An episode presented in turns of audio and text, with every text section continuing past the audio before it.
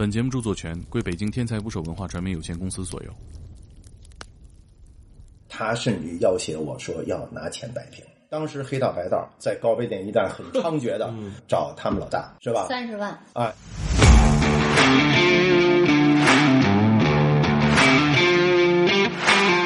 片子拍的太好了，甚至于不仅不应该抗议，还应当正式放映，不遮马赛克。这片子一播出来之后，人家孩子这一生就毁了，对，我觉得也是因为您的观测，小燕姐的生活也发生了一个改变。巨大变化。嗯他也没解释，我也没问，完了他就拍了，我就寻思现在这爱好者太多了，想拍就拍呗，这玩意儿。当时也不知道说是拍完了之后又他又弄到屏幕上去了。他们干的不合法的勾当，也知道您在拍摄，他就没有一点禁忌。结局是恰恰出乎于所有的 NGO 知识分子义愤填膺的正义感的道德至上的这些占领制高点的所有爱心人士他们的意料。现在我其实采访各种人，我就难受的地方是我怕这个人他不说真话了。猛子真是走心了，真走心了。前我都没说过啊，跟任何媒体没有说过，就是什么呢？就是独家的了。那那这个这个东西它怎么挣钱呢？徐导那阵儿拍过《渴望》，《神奇女侠二》当时想要在中国上映，啊然后就想在中国找了五位、啊就比较有正能量的女性，啊然后其中就找到了我。你不厌其烦的做那几道题，答的时候答的倍儿溜，考一高分，最后这孩子是废，他是一个超级内卷人。就纪录片千万别内卷，纪录片应当自由的拍摄，每个人都有记录的权利。请点击订阅我的播客，拜托了。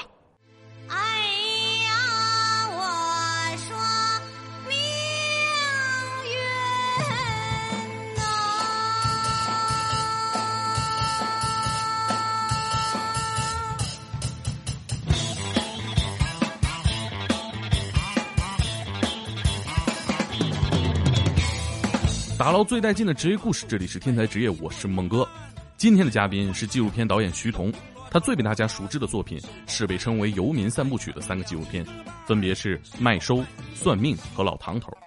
他镜头下的人物，从卖身救父的性工作者到身有残疾的算命先生，几乎全都是生活在城郊的江湖人，也可以说是游民。他和这些游民生活在一起，观察他们，拍摄他们。他的作品提名过很多大奖，在豆瓣得到过九点一的高分。他的观察引发过巨大的争议，并改变了被观察者的生活。今天这期节目呢，我去徐导的家里做客，与他和他的搭档制片人，曾经也是他镜头下的一个游民唐小燕大姐大一起聊了聊《游民三部曲》是怎么做出来的，在镜头之外发生了哪些故事，以及徐导首次公开了镜中人的结局到底如何。一起来听节目吧。哦，对了，跟大家说一个好消息，以后咱们不仅有音频节目，还有独家的 vlog 上线。比如这次录制过程中啊，我就在徐导家里拍了很多好玩的东西，还有他的工作现场和一次私人观影会。后续呢发布，叫“猛哥天才捕手”，大家赶紧去啊！现在关注的都是创始人呢。一起来听节目吧。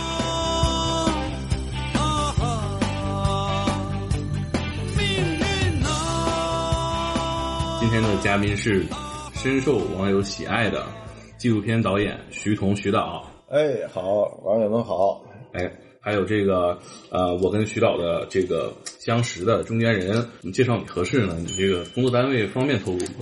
不方便。啊我我是猫头鹰电台的，啊，猫头鹰电台啊，虽然这个没有在存续了，这个这个单位，但是猫头鹰电台的主播杨彤，二童队嘛。哎，这个今天呢，小燕姐，小燕姐也在啊，就是在徐导的纪录片里面，从女一号到女制片人的唐小燕唐总，大家好，我是你们喜欢的唐小燕儿。哎，哎呦呵，那么自我认信，识非常清楚啊，嗯东北人必须的嘛。嗯，有这个随便聊啊，还真是。嗯，就是接触过徐导人，其实更喜欢的是小燕姐，啊，真的真的。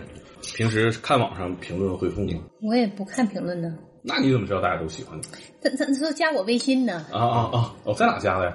在微博啊微博上留个微信号啊？发个广告啊啥的，有的时候哎，这些人真的会有很有心。关键主要是现在小燕儿啊是成知心姐姐了。啊，怎么说呢？有一些苦闷青年，比如说嗯大龄的呀、家暴的呀、什么那个伤残的呀，还有女大学生什么感情纠葛的呀，啊，都找燕儿姐，啊，人生导师。找我唠唠，那你唠。唠。这也也处理不过来呀，这挨个唠也不是给他们干的活，没有多少啊。还能还能在射程范围内哈。对，工工作到深夜一两点是吧？都是这事儿，长时间的恳谈呢，哎呀，没啥，嗯。比如说吧，有一个大学生吧，就是羡慕你这行，就是羡慕你以前这行，然后就说想从业。啊，那这燕儿姐的话，那是肯定是苦口婆心得但是劝的。燕儿姐也不干这一行了。对，燕儿姐也不干，但是她的那个理解呢是逻辑是什么呢？是燕儿姐从内行起步。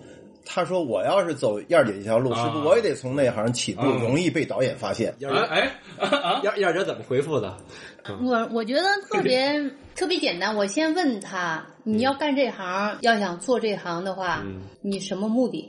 他说是他缺钱，啊因为因为什么呀？他说是我我那个在网上有好多贷款、还不上，啊他又是大学生，然后又没法还。嗯我说是，那你索性就不要去干这行了。嗯为啥呢？因为干这行，你要是这么花的话，你干哪行也不行，也供不起你。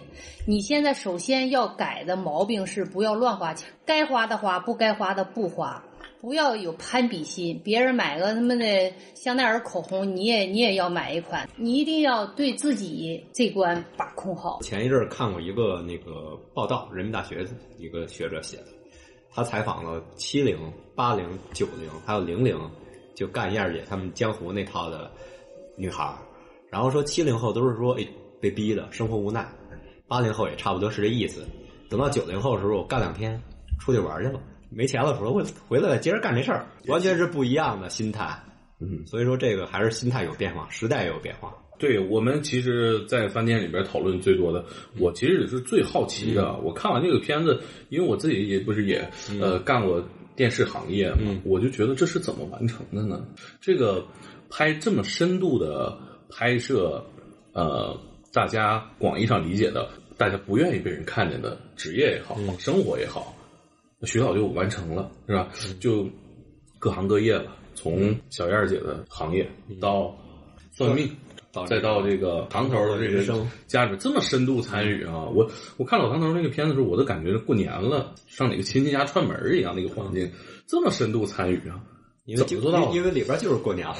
对呀、我觉得那个猛子真是，嗯走心了，嗯真走心了。就是他琢磨这个电影后面的事儿，嗯就是说，其实电影后面的事儿一点都不比电影前面的事儿啊这个容易。猛猛走鲁走鲁豫了，说出你对了的故事。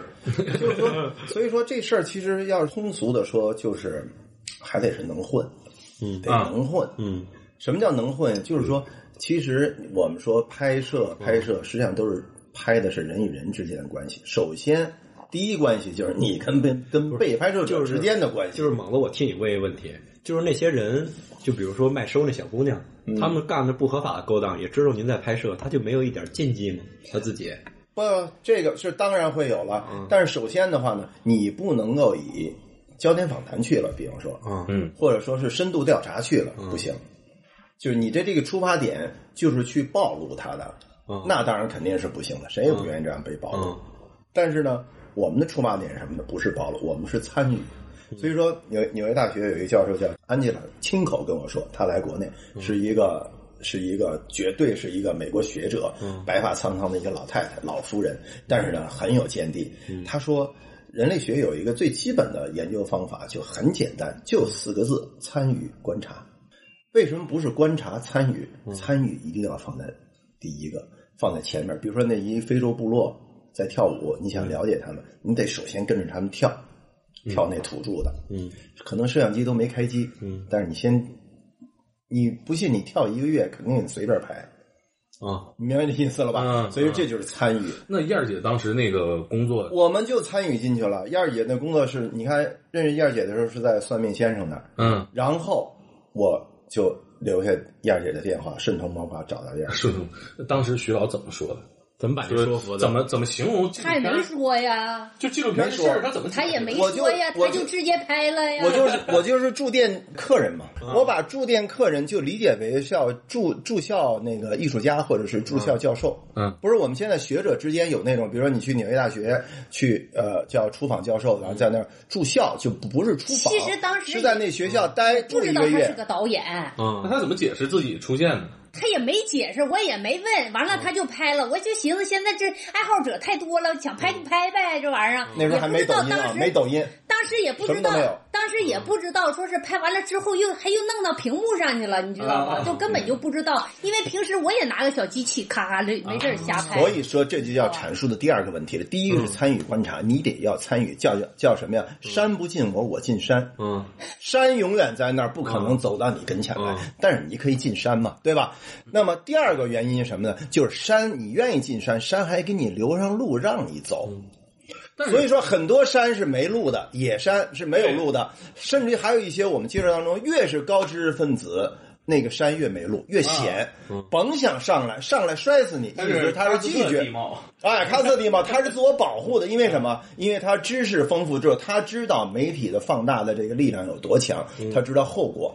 而这些往往底层人是不知道后果的，或者说他也知道后果，他正处在一个不幸的状态，他希望这个后果也需要放大。您您说说这个港台，就香港跟台湾对您这片儿的反应的不同程度。啊啊，太不一样了。哎杨彤，杨彤这试点很有意思，嗯。它实际上是一个用这个来当做一个试金石吧，嗯，像一个试剂一样来试，非常不一样。非常不一样在哪儿呢？就是说，在香港是，呃，NGO 啊。那个社会组织严重抗议，那《对明报》对你明报这个意见特别大，我印象。特别意见，在观影会上啊，观影会上举着条幅，什么那个呃呃，电影节助纣为虐，导演持强凌弱，那这是说的很文了，是吧？嗯就是说你欺负人家，是吧？拍人家，是吧？这是一个。再有一个的话就是呢，但是在台湾，是吧？近似的社会制度，但是正好相反，相反在哪儿呢？台湾是觉得这片子拍的太好了，甚至于不仅不应该抗议，还应当正式放映，而且还应当不遮马赛克。嗯为什么呀？是因为台湾有这样的一个，也是这个民间的运动的组织，他们那个组织的负责人看完之后说，我们恰恰主张真面目面对公众，不遮挡，不戴墨镜，不戴口罩，都是素面朝天。为为的是什么？为的是我们跟所有人的是一样的。嗯，所以说呢，他们就要去无名化，说你这个麦收这一篇呢，恰恰就是非常准确的表达了我们这个理念，就是说我们以平等的人来看待一个小姑娘如何卖身救父这么一个一个故事，所以他说这个特别好。日春的呃老大是一个女士，她给了这么好的评价。然后台湾有一个学者叫郭立新，他是台湾政治大学新闻传媒学院的院长，嗯，当年还不是，当年可能是类似于是一个教授主任是吧？然后。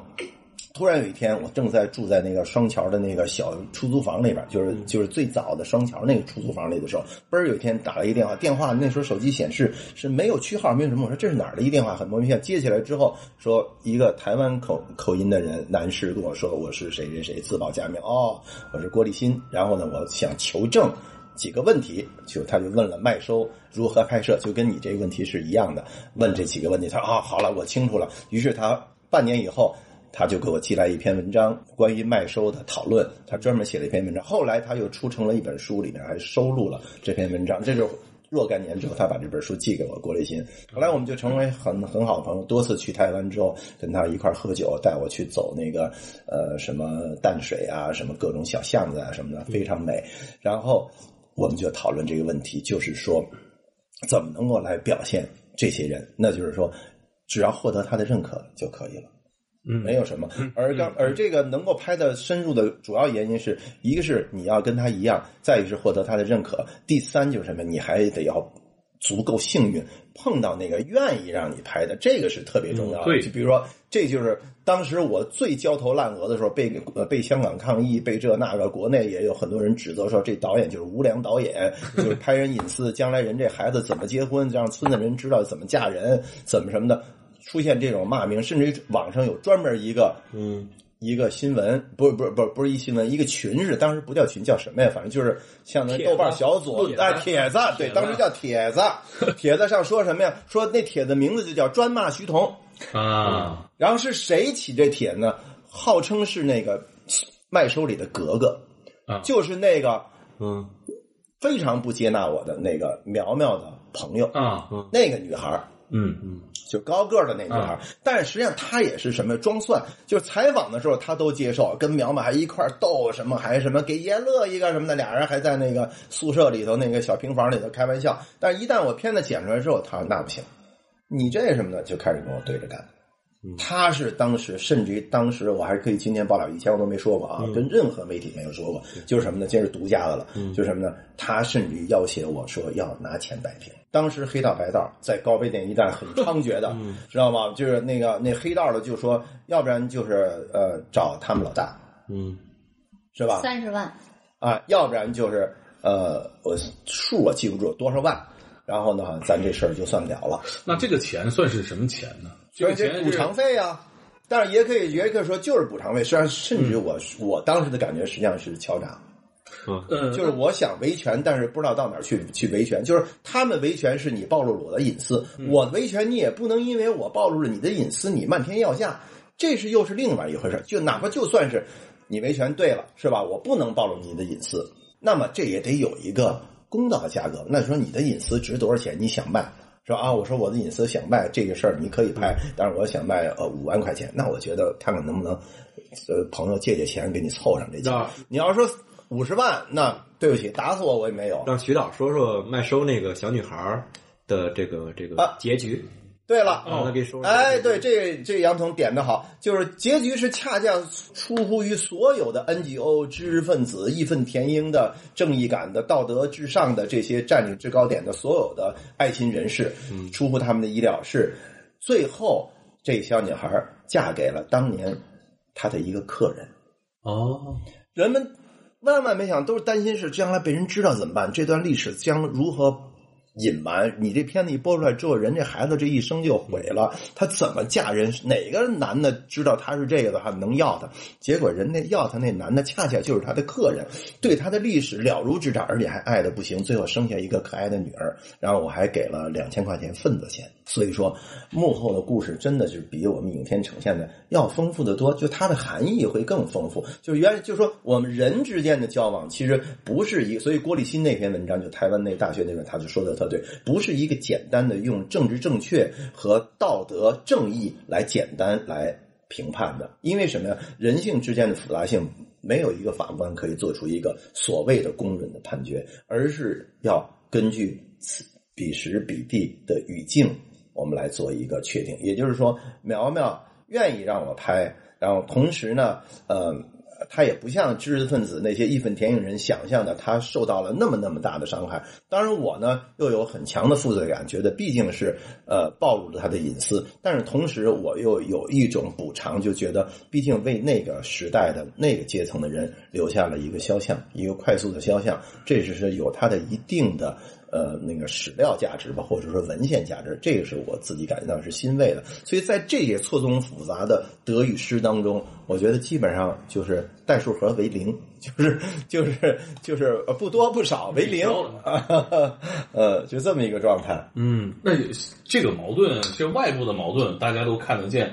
那您心里边对于这个声音的内部的矛盾是从什么时候开始的？是从立立意的时候，是从从操作的时候，还是从争端的时候？其实是从争端的时候，因为一开始的时候啊，我相信每个，特别是现在年轻的每一个拿起摄像机来拍的人，一开始都不会想的那么多，都觉得是这个东西呢，他凭着自己的道德和判断，他觉得这个东西非常需要表达，他自己也愿意表达，所以他投入了时间和精力去拍，是吧？他是很单纯的动机。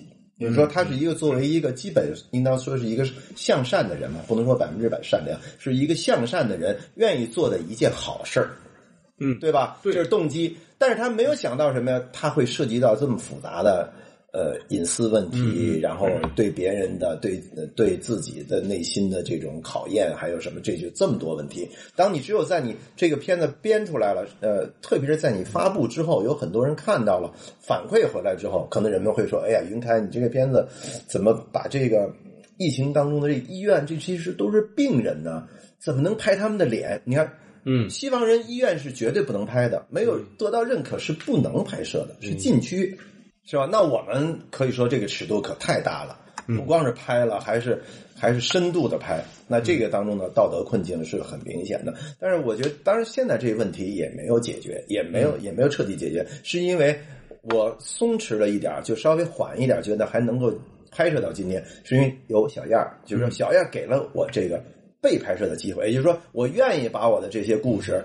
包括呃麦收里的，包括老唐的，包括所有纪片呃纪录片里的人物，他是愿意给你。嗯嗯，那但是要是不愿意的人怎么办呢？您您您提到燕燕儿姐，我这儿再问您一个问题：您为什么总卡着老唐家这一家子这这一根羊毛使劲薅呢？那这不就是现在？这不就是也是因为这种困境吗？就是说，就是你你只有这，你只有逮着一个人使劲造，因为什么？因为他向你敞开门了，然后下一步还马上就拍拍到人家孙子辈儿了，呃孙子辈儿的、重孙子辈儿的都到，上是吧？对，是都到重。其实我我看完这个老唐头的片子之后，就是小燕姐的家人嘛，我我就我为什么有一种熟悉的感觉啊？嗯就是在东北，它那种呃，就是工业化没落的城市氛围里头，很多很多家庭探讨的主题是类似的。嗯嗯，就是看完这片子，让我让我感觉是，你看您是拍了这个片子认识小燕姐，然后顺藤摸瓜，嗯嗯，那是不是很多很多家庭其实顺藤摸瓜下来都是一些比较粗犷的、比较令人震撼的内容和这个人物？是，其实就是说，那个我我一直觉得哈，就是这种拍摄这个事儿，其实不应当成为一种特权，就应当是一种我们叫什么呢？叫记录民主化。什么叫民主化或者平民化？就是说每个人都有记录的权利，因为现在门槛已经很低了。所以说，你看抖音一出来的时候，我就特别喜欢。呃，虽然我那个拍不好，我也没拍什么抖音，真正的抖音去发布跟别人分享，因为我纪录片已经拍了很多了，基本上我那些纪录片里的梗都是抖，都是我认为的抖音的梗。但是为什么我觉得特别好呢？不是说也也不是说为了赶这个时髦，是我觉得抖音就是最大限度的用这种平台，让每个人都有可能成为纪录片的作者。嗯，就是无非就是一个小短片而已，是吧？你可以拍你的生活，拍什么，拍你的表演，拍什么都行，是吧？也就是说，当一个社会有了有了这样的一种可能，就是说，当然前提还是说，呃，对他们的这个这个审查再宽松一点的情况下啊，然后呢，那么每个人都愿意去表达，都可以去表达的话，那么我们看到这个世界的方方面面就会更多，那是肯定的。于是我们了解世界方面就更多，所以这是一个人的本性。所以还有一个有意思的东西，就是说，呃，人类早期的时候，比如在原始人的时候，呃，一个小部落是吧？几个男人或者几个女人是吧？二十几个人，比如是一个小的部落，他们一旦找到了山洞，嗯，就是住的地方啊，一旦山洞，他们又采集了一些吃的，能够今天至少两天之内饿不死，他们马上做的事情是什么？马上做的事情，学者们发现是发明游戏。而游戏是什么？游戏最主要的游戏就是男人们要带上长矛或者带上石头，带上什么工具，去到更远的地方，就是他们活动范围要扩大。然后呢，要去看更多的东西。山那边还有什么？也可能到了山那边，发现就隔一座山，那边还有一个部落，从来没去过。为什么呀？因为在这儿都吃不饱呢。所以一旦吃饱了，就要去那个部落。去那部落之后干嘛？就会可能会发生，也可能是带引号的爱情，然后通婚，然后繁衍，然后那个那个基因杂交，更便于这个进步。你看，这人类的这个最初就是看，嗯，和愿意看别人，愿意去到更远的地方去探险，实际上是一种生存策略，是为了这个部落能活下去，这就是人的本能。那么还有一种说法，就是说为什么愿意拍纪录片，愿意什么？我说更多的人去拍纪录片才好。实际上看，如果说从更深层次说，就今天我不知道咱观众是什么层次的观众哈，呃，我也可以科普一下，就是看本身是有物理含义的。这句话很多人不理解，就是为什么看是有物理含义的？比如说看，当看当一个光子在微观世界啊，嗯嗯当一个光子双缝干涉实验，啊，对，干涉实验。当一个光子去呃测量，你给一个光子去测量一个电子的位置的时候，会改变电子的什么呀？改变电子的动能。就电子有三个特性嘛，一个原子周围绕着个电子，这电子有三个特性，一个是动，一个是位置，一个是它的那个状态。你要看它的时候，你就投射一个光。一个光子。当光子去改变了这个撞到电子，改变了电子的动能的时候，电子的位置就跑了。所以说，你永远不知道在看之前电子的位置是究竟在哪儿。所以电子的位置你在测量的时候，它会有无数 n 多的位置。的是呢，是一个函数关系，是无数 n 多的位置。只有当测量的时候，它才会给你一个所谓看到的，不是以前那个位置的位置。因为所以说看是对，所以说看是一种行为，看是一种物理含义，它看是有物理含义，它是会之间发生变化的。所以说，所有的看都让我们愿意去发现，所以所有的看也都不是你看到的真实。正是因为这个奇妙的东西，人们才需要看看看山那边怎么样，这边怎么样，小燕儿怎么样，云开怎么样，什么各各式各样，所以纪录片才有存在的意义，对，我觉得也是因为您的观测，小燕姐的生活也发生了一些改变。巨大变化。嗯，就至少职业上首先这是典型的一个量子关系。是就是一个也是蝴蝶效应吧。对，嗯就是由于观察，然后呢，她的生活被曝光，被曝光之后，有更多的人去看、去关注，完了使她离开了她原来的位置，也就是她 变成了今天的小燕，成为了我的合作小燕姐制片是神奇。女侠，在神奇女侠上映的时候，有请了一帮小燕姐说说这段儿。啊，神奇女侠当中，她那个二，呃，拍摄完事儿之后，呃，当时想要在中国上映，然后呃，她这个宣传的这个公司，啊然后就想在中国找了五位、啊就比较有正能量的女性，嗯然后其中就找到了我，然后给这个神奇女侠二拍了这么一个广告。啊嗯，对，《神奇女侠二》这个电影，DC 迷吧，反正就漫漫迷吧，嗯很不好。但是它这个电影的立意和其中有一句话特别好，嗯就是你可以成为任何你想成为的人，这是神奇女侠这个角色它所存在的一个核心的价值观。呃，就是所谓女权也好吧，所谓认知也好，就是你可以成为你想成为的任何人。哎，嗯，说的好。您刚才说那个动机啊，就是比如说您在做这个观测主观的筛选的过程中，其实外界也在揣测您的动机嘛，嗯也在观测您嘛。我其实看这个几个片子看完的感受就是，我觉得这样一个创作者在被拍摄者的生活里如此深度的参与，他动机能坏到哪儿去呢？你说这个被拍摄者对他的动机有质疑，这个人伪装成一个我愿意参与你生活的样子，那也太难太邪恶了吧？那是不是也太难了？对所以我觉得这个动机，我不觉得有什么问题。是是，谢谢。其实际上，这个就是这，如果回头看纪录片历史上看的话，有过至少有过这么两个阶段，一个是所谓真实电影阶段，真真实电影阶段就正好相反。比如说像怀斯曼呀、什么这些前辈大师，他就说是呃，摄像机是墙上的苍蝇嘛，这是老生常谈了，就意思就不介入、不参与，就像透明的一样，不存在。然后呢，后来呢，随着这个影像的发展，人们突然发现这不是皇帝的新装吗？你不可能不参与，嗯是吧？谁把摄像机放到墙上去了？嗯是吧？谁让摄像机扮演成苍蝇？这背后都是有人在操作的。所以说呢，只要是看就有物理含义，只要看就有目的。你看，大家讨论到徐导的时候，都是在说这个游民三部曲啊。嗯，您感知到的哪个影响力最大？网友最看好的是算命，嗯而且也是传播力最广的。然后他们豆瓣今年九点一了吧？原来嗯八点九，刚被人发上去的，当然也都是非法上传。啊这非法上传，其实我还觉得这挺有意思的，就是说看在什么环境里在边儿，语境下，在语境下，比如说你要是在美国，那这绝对是违法的，对那这而且是呃要要罚款是非常的这个惊人的。那一部片子你要是给人非法上传或者什么盗版了的话，那不是说几万美金的事儿了，是吧对？都是付出巨大代价的。但是在在国内的话呢？由于这种类型的片子呢，传播力很有限，也就是说，我们通过所谓的渠道传播是很有限的。比如说看不着是吧？就就看不着，比如说网络什么的都很难看着，那怎么办呢？只有是一种病毒式的传播。所谓病毒式的传播呢，恰恰就是什么非法上传。非法上传在某种意义上来说，虽然我们在经济上是损失的，就是说因为都把你的这个。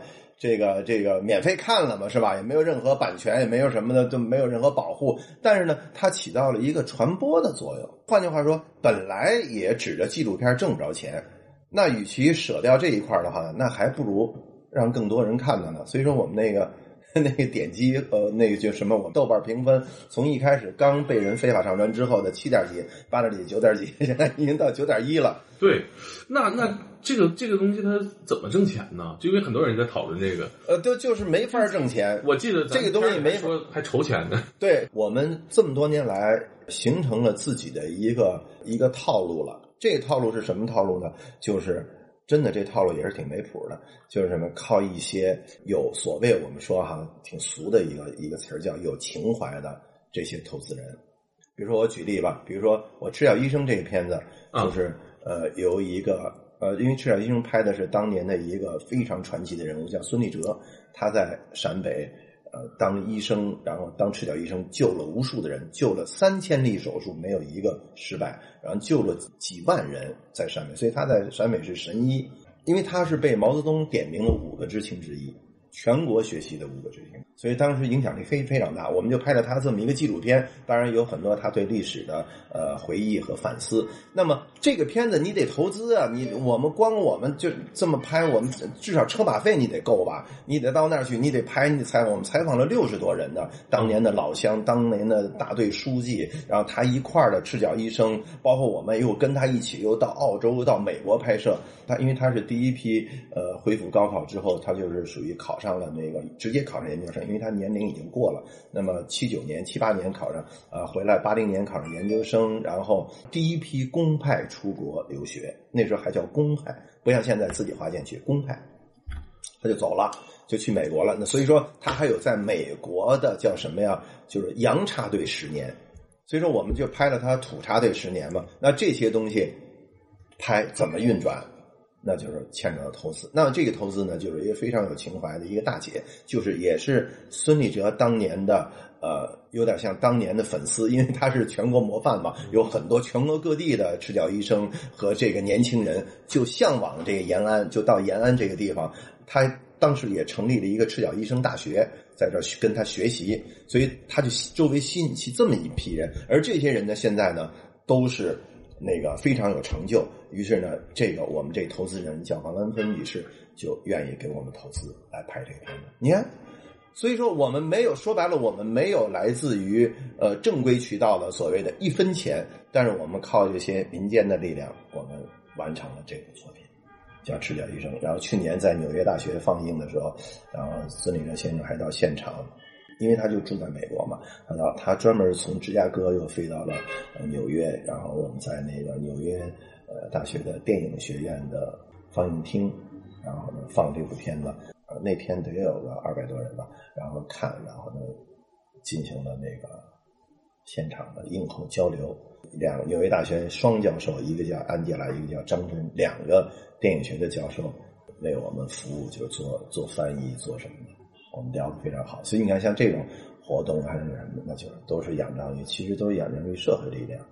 所以这是一个资金来源，还有一个资金来源呢，就是这个，嗯，就很多人都关心这个啊，杨总也关心，嗯，好奇啊，还对好奇就是怎么活呀？你们呃总得吃喝嘛，是吧？啊，还有一个来源呢，就是那个呃，就有点像非洲孩子似的，就是说非洲老出长跑冠军嘛，是吧？然后后来有记者采访那个非洲孩子说：“ 哎，你怎么跑的这么好？光着脚都比他妈的欧洲的那些专业专业队的训练都跑的都快。”他说：“我们是得拼命奔跑，然后我们才能生存下去。”就说他那个跑不是为了，不是为了说是为了这个体验不同的人生，获得更多的价值，然后要不然就是为了呃 一种更更什么崇高的目标，不是，他就必须要玩命跑才能改变命运。所以我们这有点像这个，我们是只有拼命的拍，我们才能够什么呀？国际上获奖。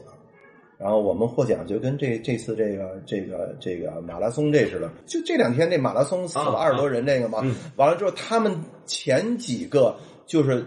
跑在最前面的那个，那都是职业的跑手吧，叫什么的？他们都是为了这个四千多块钱、五千块钱去的。就他们是全国参加各种各样的跑，完了跑完之后呢，他们就靠拿这个奖金，然后来维持。平时他们都是吃方便面，非常惨啊！我看一篇报，我就昨天晚上看的这篇文章。那他说，他说，哎呀，他说这些人都不知道内情，为什么没有装备？为什么没有啊？主办方为了省钱嘛。但是这些人没有，为什么也跑？这就跟我们这问题一样，我们有什么装备啊？我们能跟那个电视台的装备比吗？我们三台 GoPro 就把养老院拍了，那也是、说白了是为了什么呀？为了我们能够完成这作品，在最低的保障情况下，我们还要拍出最有个性的画面，还要拍出最真实的场景，还要有最好的 K 数，比如我们也能达到四 K 啊，这些都达到的情况下，我们要把成本降低到最低，然后去跑马拉松，然后去呃获获得奖金来维持我们的自我造血，来维持拍摄。所以说我们是贫穷电影嘛，贫穷电影是什么？就是我们不是一个工业化的电影制作流程，我们是一个完全是手工的作坊式的，然后是一种光脚跑马拉松的状态。但是我们要跑马拉松，要拿到国际冠军，然后我们才能有那个奖金。所以说我第一笔钱最多的是十二年前拍麦收的时候，我在韩国首尔获得了叫六千万韩元，折成人民币是十万零五百，我记得特别清楚，直接我获奖就打到账号上，十二年前。感觉也不是很多啊，不是很多。然后呢现在已经很，多但但对于我们来讲已经很多，因为那时候我们卖收拍卖收的这个算是很拍卖收的成成本我们是两万块钱，但有很多电影节它都没有没有钱的。但是还有很多是没有的。我就说这成功案例是我们跑了马拉松了，我们还跑了前三名了，有奖金了。这样的话呢，我们至少我们两在当年十十多年前，如果两万块钱拍一部片的话，那就够我们拍五部片了。当然，其实那个也没拍五部片子，那钱在那之前我们有大量的欠账，就是基本上那把钱来了之后，就把卖收的钱两万块钱成本回收，然后剩下都还钱了。然后你你买机器、买设备、吃喝什么乱七八糟，这么多年积累的是吧？等于这一把获奖全填平了，然后零再开始拍算命，算命完了又又找了点钱或者又获点奖回收了，然后呢又清零，然后再拍老唐头，就这么一个一个滚着。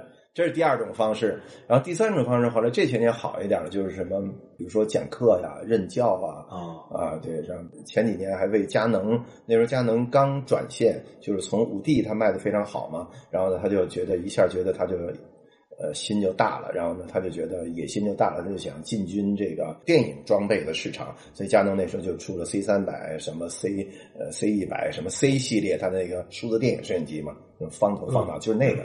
就这个架在下面的三脚架的这个啊，这就佳能的 C 系列嘛。嗯啊，它当然它装备起来是很大的一套装备，因为佳能的镜头也很厉害，它整个有有几十支的这个镜头的家族，所以它就推出了这样的摄影机。它的定位呢是给呃拍那种微电影、网剧用的数字摄影装备。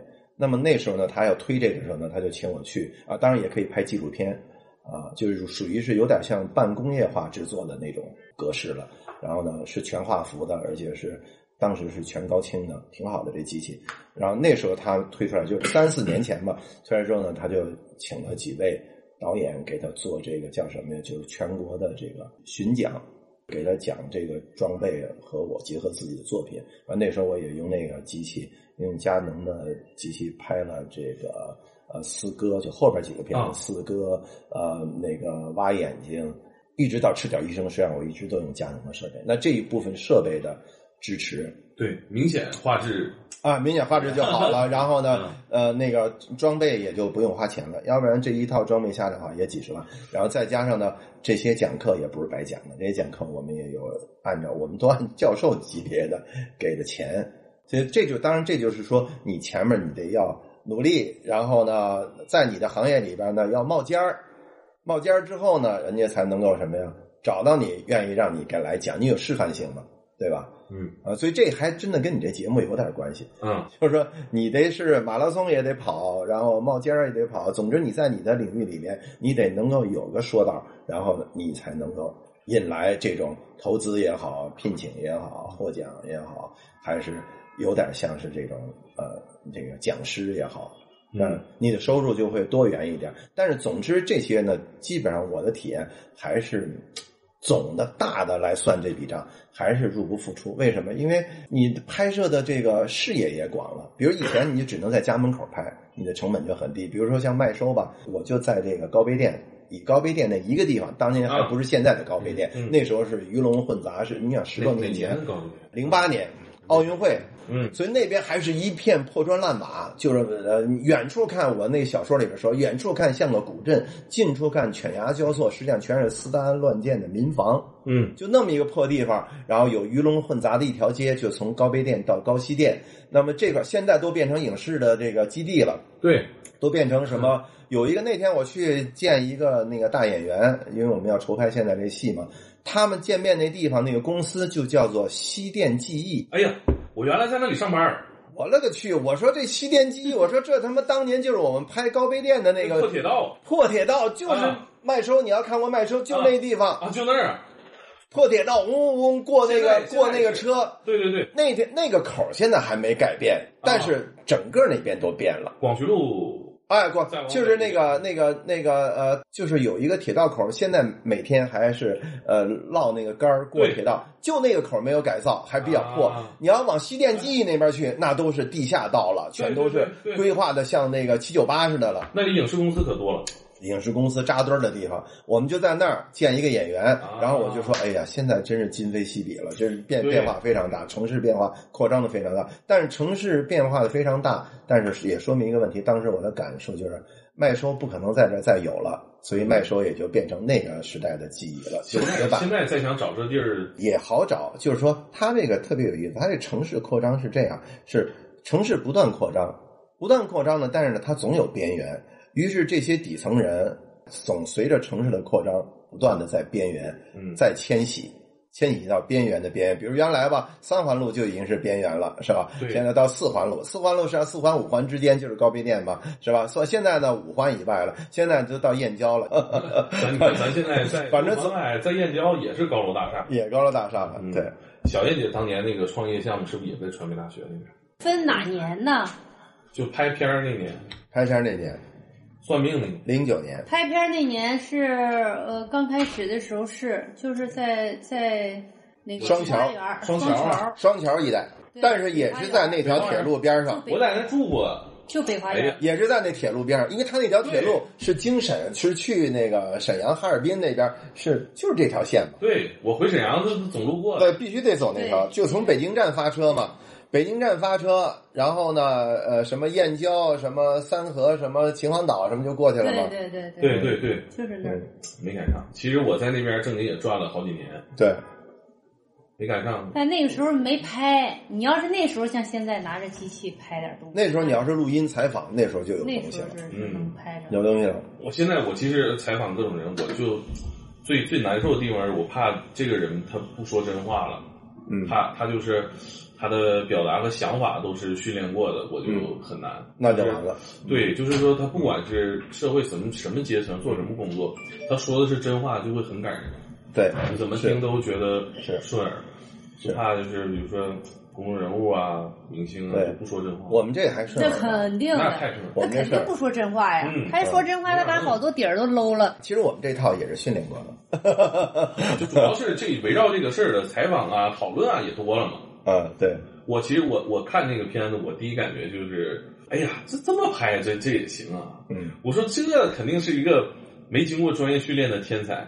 我后来一查，徐导摄影摄影对 对对，哎呦我操！我这你看啊，所以说，现在教育是多么毁人不倦，就是他是他是不是毁，他是毁了把你，嗯就是什么？他用一套规范的学院化的这个这个语法语言方式来把你箍住了。于是呢，我们一出手就是电视节目类的那样的纪录片。嗯，是吧？但实际上呢，纪录片有多种可能性。其实这个这个话题也是我们今天可以简单涉及一点儿，就是说，无论你做什么职业，当然你要懂得你这个职业的规范，但是在这你的那个行业当中，能够出来的人，肯定在这规范之外还有超人的东西。新奇的，对，还有超出人，哪怕你就做一个律师，你就一板一眼的按照那个那个条文去抠，做那律师，你什么你也证明不了。其实拍纪录片也是这样，各行各业都是这样。你总之要在一个规范的动作之外，也就是说，就跟体操似的，你肯定是要在标准动作是起评分儿，标准动作做得好，最多给你打六分儿。嗯，但是标准动作之上，你还有发挥的动作，那是你自创的，那那些动作啊趋同全旋，哎，对了，全旋是吧？人家标准动作三百六十度，你来七百二十度，那你所以说，我觉得真的就是年轻人，我觉得呃，我最害怕的就是，因为我也给他们讲一些东西哈，我最害怕就是说，别让被我们这些讲的这些东西成为永远束缚你的一个标准动作，你一辈子都在六分里面打转儿。永远在标准动作里，哪怕完成的非常完美，实际上这就是我们现在的一个新词，就是内卷。你六十分做的再完美，你不厌其境的再扣你这六十分，扣的简直是完美至极了。实际上你是在浪费时间，是一种内卷的效应。就是说你在公司里面玩命的天天上班，事无巨细的打磨你的那个打印机和你的那几个文件，给老板汇报的如此之好。实际上你在磨洋工，你能不能在创造性的在你老板规规定的工作之外，你还能有什么发挥？那是你的创造力。所以说内卷就在于没有创造力。那我们的教育就是让孩子从小就内卷，为什么呀？分数啊。你得高考啊，你得达到分数啊，所以你就在内内卷，你不厌其烦的做那几道题，答的时候答的倍儿溜，考一高分，最后这孩子是废的，因为什么？他是一个超级内卷人，也就是社会内卷、人物人内卷，这是我特别反对的。就纪录片千万别内卷，纪录片应当自由的拍摄。为什么？就说二十八号看完那个之后会又感觉不一样。以往这些片子，我们今天以往谈的我的这这些片子，我都觉得是。呃，内容当然是有意思，也记录了一个时代的变迁的底层的状况，但是它在语言上和它动气的那个角度上，还是在一个传统方式上、传统手法上。因为我们肯定要从一个呃规范的叙事起评分开始，但是呢，我觉得我幸运的是，我呃从呃那个两把铁锹往后，这可能你们都没看过，两把铁锹赤赤脚医生，所以回头我给你两把铁锹赤脚医生到现在的他们是肉做的。就完全在叙述内容全都发生变化了。比如说像两把铁锹吧，是讲的是小宝子他们家，嗯，就是老唐老三，就是老唐的那三儿子，自命不凡的那个文人，但实际上他也不是文人，他就是一个普通高中生。是唐唐总的三哥。对了。是这个是小燕的三哥，就那个。结果呢，老唐头里边爱写书那个，爱写写书那个，但是他的人生呢，非常的落魄，就是非常的怀才不遇，不如意，哎，不如意。然后呢，在一个冬天，就最后呢，他的那个就是出事之前呢，就在一个小区里边当这个这个环卫，当这个保洁。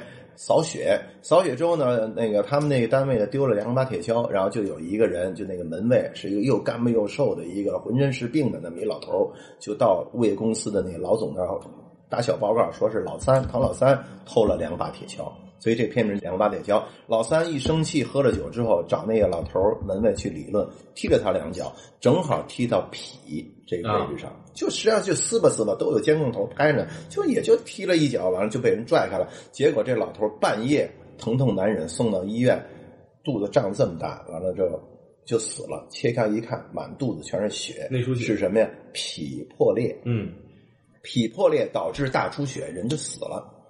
这唐老三他们家就摊了官司了。那么这时候呢，重点是什么？重点是这时候老三就给抓走了，然后重点是他的儿子叫唐小宝，就是。老唐头里边那个老三的那个小儿子，那个小孩现在已经长到十八岁了，因为已经十年七八年过去，变到十八岁了。十八岁正面临着高考，然后呢，一边在那个呃学校里面玩命高考这种应试教育，一方面呢，呃，不断的在高考前夕老有警察找他，给他爸送衣服，给他爸送钱，然后调查口供笔录，这个那个的，这孩子就扛着，然后呢还得筹钱什么呀？筹钱。看看能不能给人赔偿，因为多赔偿点呢，这个他判的就会轻，啊，然后这样呢又四处筹钱，给叔叔打，给大爷打，然后叔叔大爷有时候呢，他妈那边娘家那边，甚至于我们也给他们出钱，都大家都凑钱，最后凑来凑去，我们凑了四万多块钱，但是也不够赔偿，人家对方是要四十七万。哦，差距太大了。最后呢，人家那按工龄算挺多呀。对呀，岁数也挺大了。岁数挺大，一老头然后最后呢，人家法官说的话，你这点钱你也别给了。然后呢，就按正常判就完了。反正你们家也不容易，也也尽到力了。嗯，这钱就留着吧。然后还得。然后小宝子说呢，最后呢，采访他，他说呢，我也想，就是这钱要是给我爸捞他呢，也属于打水漂了。那还不如我拿他去上大学。果然，这孩子还争气，考上了。那年在这么多的复杂情况下，竟然高考考上了黑龙江医药大学。这个最后影片结尾呢，就是他爸爸从齐台河，从东宁这儿的看守所，然后车被押到齐台河去服役，判了十三年。然后呢，小宝子这时候呢也坐上车去往一个相反的一个方向去哈尔滨上那个大学。哎，最后临上大学之前呢，这个孩子呢去到那个监狱看了一眼他爸，给他爸又存了二百块钱。啊，这就叫两把铁锹，这个故事嗯就就结束了。现在呢，就是说呢，这孩子就说后话了，就是呃，银幕之外发生的故事。然后这孩子上到大几之后呢，觉得这么着自己也没有出路，也就无非就是一个学完这之后还得再就业什么也没出路，毅然决然的决定去当兵，就是大学没毕业可以。国家是允允许的，然后就去了一个最艰苦的地方，到了新疆帕米尔高原，就是新疆的最北，中国最北边、帕米尔高原，当了一个边防军，在那儿苦干了三年。啊、三年他就那个当兵是有钱的嘛，现在是，然后呢，三年完事儿退伍之后，然后呢，那个攒下了二十万块钱。二十万块钱之后，带着这个钱回来之后，当然他回来之后，第一个还是去看他爸，然后拿了二十万块钱全给了他女朋友，然后在另外一个城市买个房子，两个人生活重新开始，永远离开了东北。啊，这就是后面我们要拍的，叫热马，啊叫热玛吉，因为他喜欢那个热玛吉那个那个女孩子是医美，对做干医美的做热玛吉的啊这是一个完全是一个年年轻人故事。所以你看，刚才我们的话题就是说，你一定要在你的故事线索当中有你的超发挥的动作，也就是说，这个发挥动作不光是你的这个叙事的语言方面、拍摄方法，还有你的那个内容。你肯定不能说是在一个简单的一个呃家庭家庭恩怨，然后什么，要不就要呃励志，要不然什么这个思维线索，你肯定是要关注的是整个在这个。大的十年、二十年的社会变迁当中，这些就是用贾樟柯说的话，就是说我们只看到了改革开放，但是我们没有看到被改革开放这艘巨轮或者巨船撞倒的那些人。还有很多人被他撞倒了，那是你没看见，而且这些人呢不一定能得到很好的回报。呃那这一大部分人是很多的，都不是一个两个人，是吧？也就是说，我们现在呃，就是说那个社会现在我们谁都知道，这都不是公就公开的秘密了，就是最大的矛盾，包括那个高层也重视到这个问题了，就是贫富差距之大嘛。之大的话，那就意味着什么？就这一大部分人，是不是他们应当获得一种被表达？就是我们从纪录片角度来说，就是被表达、被言说。那么从社会角度来讲，是不是他们应当被照顾，或者说被有一些呃这个福利，比如说各种各样的哈。然后所以说，你看，就是说你在这样的一个思维脉络上的话，那这样的题材，我觉得就是有价值的。哎您做这个事儿之前拍第一个麦收，麦收那拍之前想到这些了吗？还是当时就是朦胧的？没有，这是一个这是一个自我呃叫什么呀？就是自我启蒙的一个过程。啊，因为我们的教育呢，是导致我们呃很多时候去不会去想这些，或者说对，一个是一个是社会，呃拍之前写了本小说，啊，对，在这之前我写写了本小说叫《珍宝岛》啊，但是我呢是由于我有一个好处什么呢？就是说，呃，我是我是还是从文学角度来来来开始这个所谓创作的，所以文学呢有一个最大好处，我们说有一个形象比喻叫。呃，文学是这个这个生活当中的盐，就好比说我们吃的盐一样，就是它很咸，呃，你吃多了肯定你们，但是又必不可少，是吧？呃，吃多也不行，但是齁着了，完了，呃，少了的话没盐是万万不行的，是吧？那么就是说，这个这种东西，文学会让会不断提醒一个人，你应当注意什么，就是你应当观察什么。啊，这个是很有意思。如果没有任何文学阅读的人，呃，其实也不一定是文学，比如电影也可以，是吧？就是也就是说，所有的这种叙事类的呃作品，如果一个人缺乏这方面的阅读，那你肯定就会就有可能啊，当然不是说所有人，就有可能会变得麻木，就是说你就对周围没有什么感知，你就会觉得就自己吃好喝好，然后老婆孩子热炕头就这一套就完了，是所谓的就买个房买个车，然后实在不行现在都买不了了，都 都生不了了，也都干不了了，买不起房子就不买，是吧？然后生不了孩子就不生，找不着工作就不找，那就在家躺平，是吧？啊，就那就现在变，那就变得说白了就是很自我。但是我们这一代人不一样，我们这一代人呢，就是说。他的视野是他从文学、电影这方面出发，他就是说，除了自己之外，他还很多乐趣的来源是自己之外。那您当时刚才提到那个学学习成绩啊，嗯，您学摄影学的咋样？就是就是学的非常好，学学霸级的标准的就是视听语言表达啊，这学员是非常专业的。学学的非常好，学霸级的，这个得别人说，不能自己啊，学霸级的。作业和那个都是老师点评的对象，都是 徐导那阵儿拍过《渴望》，什么年代？啊，对，小时候不是不是嗯，不是，我是我是这样，我是更早，我是小时候的作业就是那个作文，就是经常是范文，可以十之八九。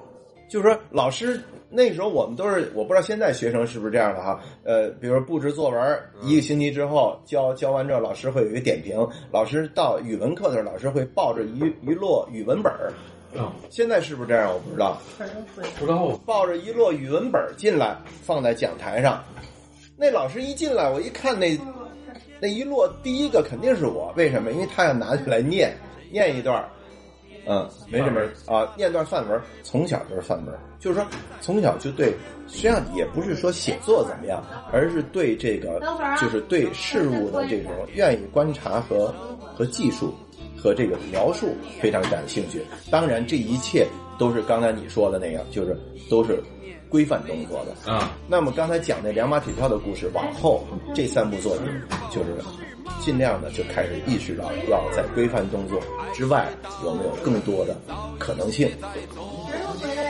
哎呀，回来了，回来了！你看，这我们这正在那个节目访谈的现场，你你现在突然闯入我们这个非常好的现场，不不不，没有不好意思啊啊，就是一个很优秀、很优秀的青年。吃点东西，然后再。理想到底能实现。